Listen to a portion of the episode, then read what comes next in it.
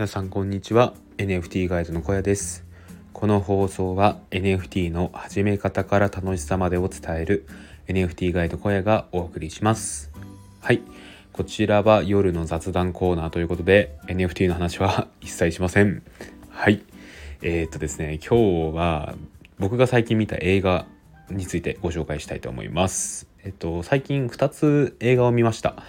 1つ目がですね余命10年という映画です。これはえっ、と小松菜奈さんと坂口健太郎さんが主演の映画ですね。もともと原作が小説。実話ベースなのかな？小説で作者さんがもうすでに病気で亡くなってしまっているみたいな感じですね。はい。でえっ、ー、と今回それの小説が映画化しましたっていう感じです。でですね僕原作の方も読んでたんですけどかなり 話は違いましたね。あのなんだろうな。登場人物の名前こそ一緒だったけどなんだろう。あの小松菜奈さんの趣味とかああのその演じているやなんですかね役の趣味のこととかなんかその辺も違いましたしあの坂口健太郎さんの方のなんか話も結構違ってましたね。あれは何だろうな。なんかどっちかというと映画の方が事実ベースなんですかね。かもしれないなとか思いながら見ていました。で、結果どうだったかというと、しっかりと泣きました。はい。えー、っとですね。僕はですね、何ていうかあんまり映画館で映画見ても泣かないタイプなんですよ。なんていうかですね、あの、なんだろそこまで感情移入はするんだけど、なんかぐわーってなって泣きはしないみたいな感じでいつも終わるんですよね。ただですねあのこの映画はめちゃめちゃに泣きました。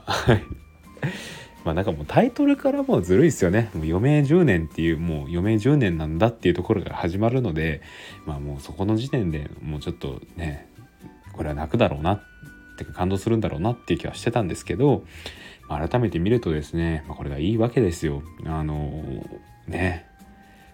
10年しかない人生をこうどう生きるのかっていうところをこうすごい見せられてですね。最初はあの小松菜奈さんものえーと、キャラクターのかもう、えっと、余命10年って決まってるのに恋愛なんてできるわけがないっていう感じなんですけどね、まあ、そこからこう徐々に徐々にあの坂口健太郎さんとこうやり取りしていく中であのまあねまあまあその辺は多分言ってもいいと思うんですけどまあ付き合うんですけどっていう感じであのまあその辺がいいですね。であれですよもう最後終わった時の音楽「ウルービト」っていうラッドウィンプスの曲がまた良くてですねもうこれはもうなんだと。あのどこまで泣かせれば気が済むんだみたいな感じでですね、まあ、めちゃくちゃ良かったですね。もう以来僕はずっとリピートしてウルービトを聞いております。はい。でなんかなんだろうなあのー、こういうまあただ映画を見て終わりじゃなくて何て言うか、まあ、心に残ったりとかあとはですねあの余命10年っていう宣告されるっていうことは、まあ、現実問題そうあるのかって言われたら、まあ、ない人が圧倒的に多い中ですけど、まあ、自分がもしそうだったらどう生きるのかっていうのを、まあ、一個考えるきっかけにもなったなと思って、うん、なんか僕はすごい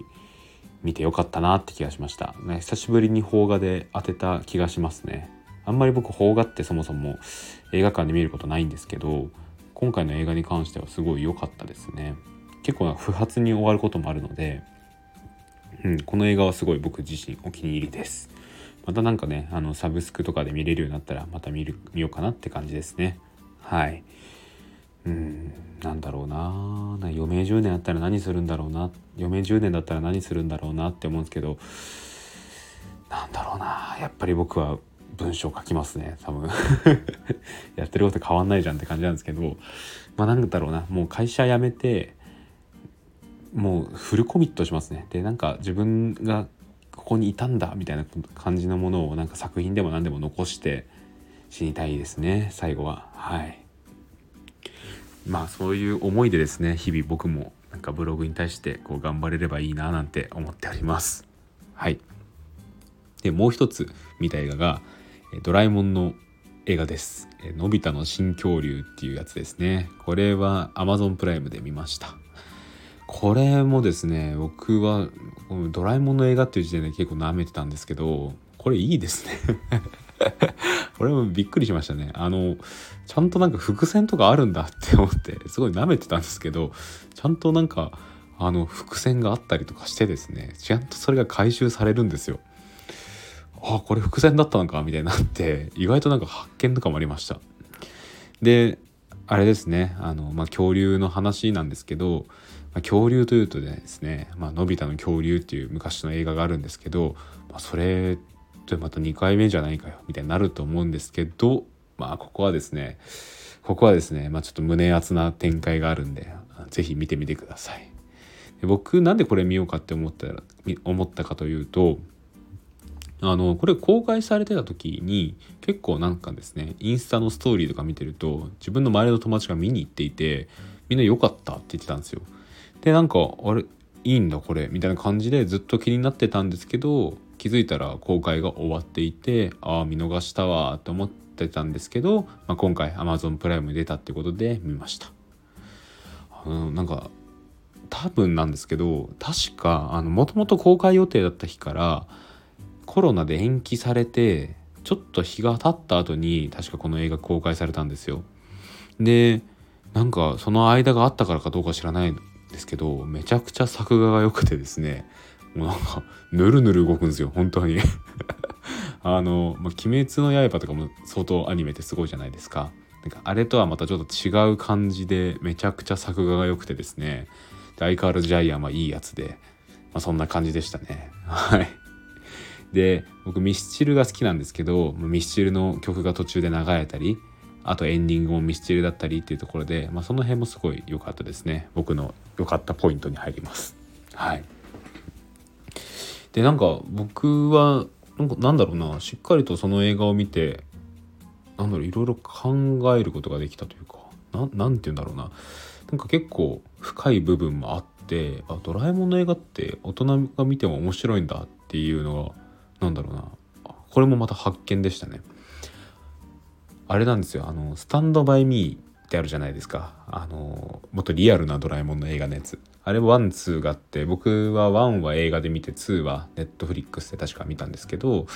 まあ、あれは何だろうな。なんかその昔ドラえもんが好きだった人に向けて作ってますよ感があるじゃないですか。じゃなくてまあ今のその毎年公開されてるドラえもんの映画っていうのはどっちかっていうと子供向けでこうやって作られてると思うんですよ。だかそういった中でなんかしっかりと感動できるというか考えさせる大人でも要素があってあなんかドラえもんの映画ってこんな風なんだってなんか思いましたね。はい。舐めてました。すいません。僕はなんかあれですねドラえもんの映画だったらいつだったかなそういうアニメーションの映画ってあれ僕も幼稚園小1ぐらいだったと思うんですけど「あののび太の不思議風使い」を見に行きましたね 昔。覚えて知ってる人います？あのフーコっていう台風の子が出てくるんですけどあれは、えっと、昔のドラえもんですね。昔のドラえもんのところの映画ですね。それもだいぶ後半の映画でそれを見に行ったのは覚えてますね。どっちかっていうと同時上映のパーマンが見たくて見に行ったんですけどパーマンって分かりますかね？パーマン分かる人いるのかな？そのパーマンがなぜかすごい好きで見たくてそれを見るためにどっちかっていうと多分パーマンがおまけだったと思うんですけど当時僕はそのパーマンをメインにおまけとしてドラえもんを見に行くみたいな感じでのび太の不思議風使いを見に行きましたね。はい。なんかこういうなんか昔見た映画の名前とかって忘れないもんですね。うん。僕結構やっぱりいろいろ昔は映画館に連れてってもらってたなって気がしますね。まあ、そのドラえもん見たりとか「ハリー・ポッター」も確か僕が幼稚園ぐらいの頃に賢者の石が公開されてたと思うんですけどそれはちょっと見に行かずに確なんだあのアズカバンの囚人3作目ぐらいからこうずっと映画館で当時小3ぐらいだと思うんですけどこう見に行くようになりましたね。はい、だから映画はなんか僕的には結構なんですかね息抜きになるしなんかその映画の中でいろいろ学びもあるからなんか無駄にしてる感じがなくてすごい好きなんですよね。はい。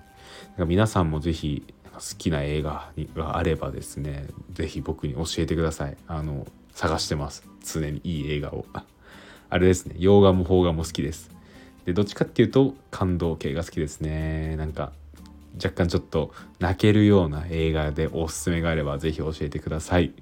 あ僕のおすすめ1個シェアしておくと邦画なんですけど「えっと、ステップ」っていう映画めっちゃ良かったですねこれは、えっと、山田孝之さんが主演でえ、っとその山田孝之さんが父親役シングルファザー役でやるんですけどこれすごい良かったですね。確か Amazon プライムとか Netflix で見れると思うのでぜひぜひ見てみてください。はい、